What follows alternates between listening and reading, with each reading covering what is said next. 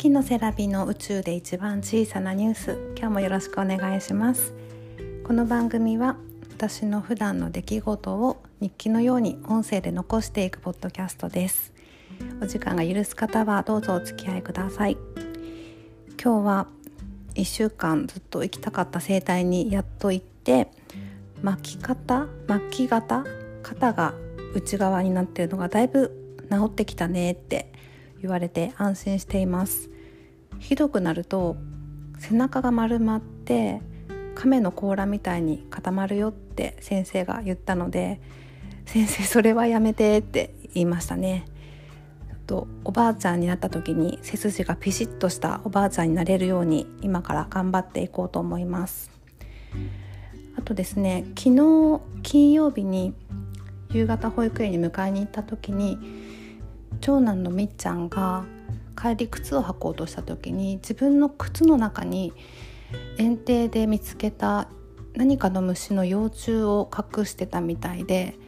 靴を履きながらそれを私に報告してきて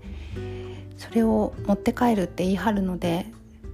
まあ、連れて帰ったんですけれども帰りにこうちゃんが鼻水がまだ出てるので小児科に寄ったんですね。その病院の駐車場でみっちゃんが転んでしまって多分その時に幼虫手に持ってたものを落としてるんですけれども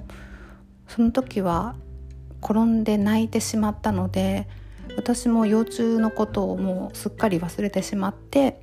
病院に行って家に帰ってきたんですけれども寝る前に幼虫のことを思い出して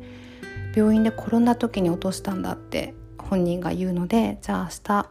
また取りに行こうねって言ってた幼虫を今日は探しに病院まで行ったりしてましたね。結局ねそこにはいなかったんでまた保育園で探そうねっていう風に言って帰ってきました。今夕方収録してるんですけど今からお風呂に入ってみんなでおでんを食べようと思います。